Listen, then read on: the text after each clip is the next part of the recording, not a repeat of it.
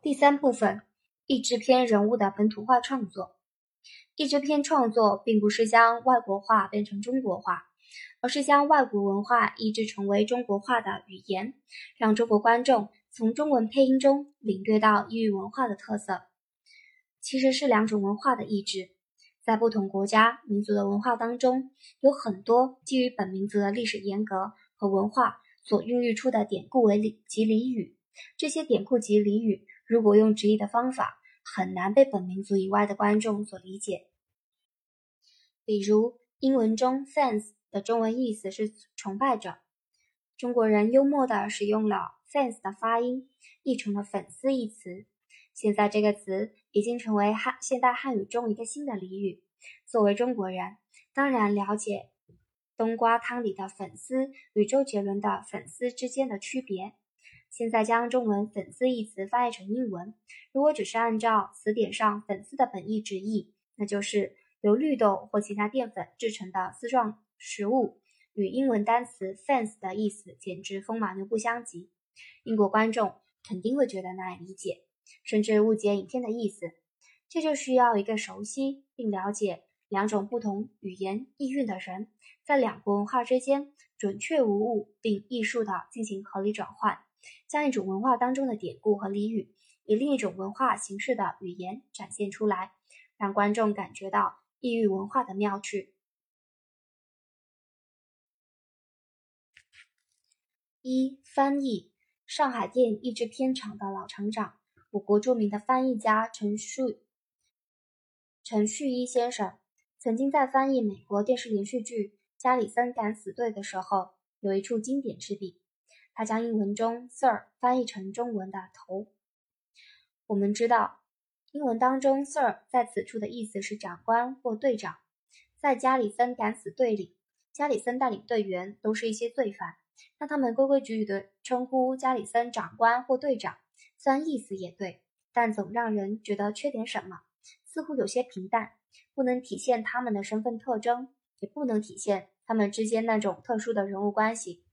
此处。此处把 Sir 翻译成头头儿头儿，味道就完全不同了。因为在当时的中国，人们私下里称呼自己的领导或者上司都非常喜欢用头儿这个词眼，也可以是说当时社会上比较流行或者时髦的称谓，有点像现在粉丝一词的意味。所以陈旭一先生此处的妙笔，将一个为人正直的上尉。加里森与一群无组织、无纪律，但又个个身怀绝技的罪犯有机的联系在一起了，将他们之间那种错综复杂的人物关系表现得淋漓尽致、惟妙惟肖，形成了成了译制片剧本翻译当中的经典一笔。看似简简单单的一个词，却渗透着翻译家对两种不同文化的熟悉和修为。对剧本中人物关系微妙精确的识别与把握，看似简单的词，却是具有代表性的关键词语，真可谓是译制文化中的点睛之笔。二换词，能够在译制片中用中文呈现出异域文化的风采和神的风貌和神采，当然是译制文化当中的上品佳作，但并不是每一部译制片的翻译都能达到陈老的水准。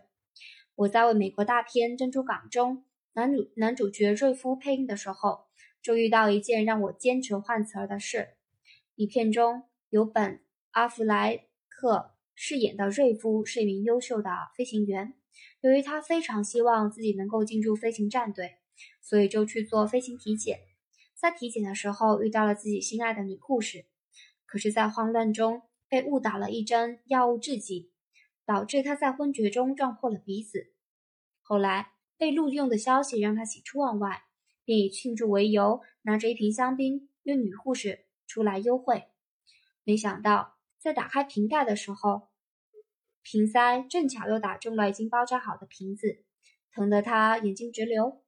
这时瑞夫有一句台词，剧本中的台词是：“鼻塞打中我的鼻子了。”我认为这样的台词索然无味。因为这只是因为这只描述了鼻塞打中鼻子的这一事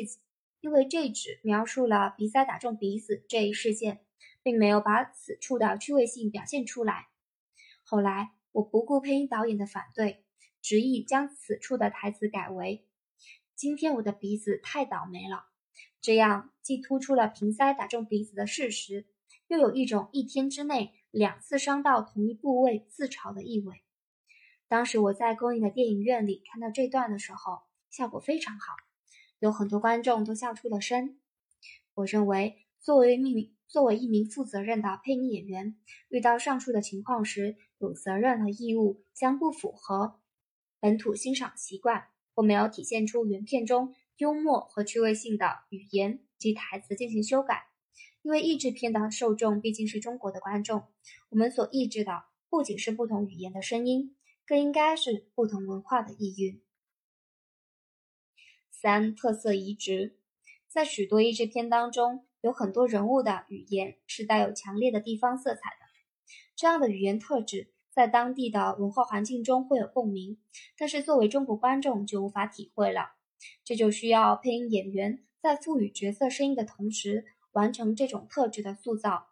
虽然中国也有很多地方方言，但不可能硬搬到译制片的配音当中。所以就需要将一种符合人物语言特质的语感移植过来，从而让中国观众在欣赏配音的同时，也能感受到这种语言特质的存在。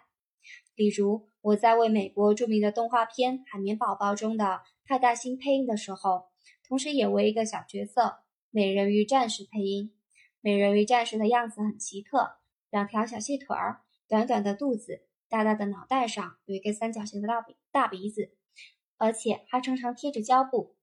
对于这样一个角色，我在塑造他的声音的时候，就借鉴了一些老北京话的腔调，在音色方面移植了一些马三立先生那种略带沙哑的声线，故意将年龄感加大至苍老，这样就与他做事时的幼稚形成一种强烈的反差，增大了美人鱼战士的趣味性，最终完成了这一对角色的塑造。在派大星的配音中，我也加入了一些北京话里夸张的成分，因为我从小生活在北京，小时候在北京的胡同里，常常能看到一两个操着语无伦次、含糊不清的北京话的傻小子，他们的语言特质一直在我的印象里。在为派大星配音的时候，儿时胡同里的情景不自觉地唤起了我的这份记忆，于是就把这种特质移植到了配音当中。目的是加大、加强派大星憨憨傻傻的性格特质。有时我会把嘴撅得高高的，声音变得厚厚的，有些字故意吞掉，有时舌头还故意打了个弯儿，以此来增加角色的情趣及特色。其实这样做的目的，就是想带给这个异域文化中的卡通人物一个中国本土化的语言情趣和声音特色，也算是配音创作中的扬为中用吧。作者在这里提到两个案例精选，分别是电影《珍珠港》和动画片《海绵宝宝》。那在这部分内容当中，作者是提到了两个配音要诀，一个是用声音与角色一起表演才是配音的最终极目标，还有就是译制片本土化创作过程当中要多保留原片语言的风貌和神采，选用传神又富有趣味的词语，贴合原片的意趣。语言的声音特质要合理的借鉴和移植，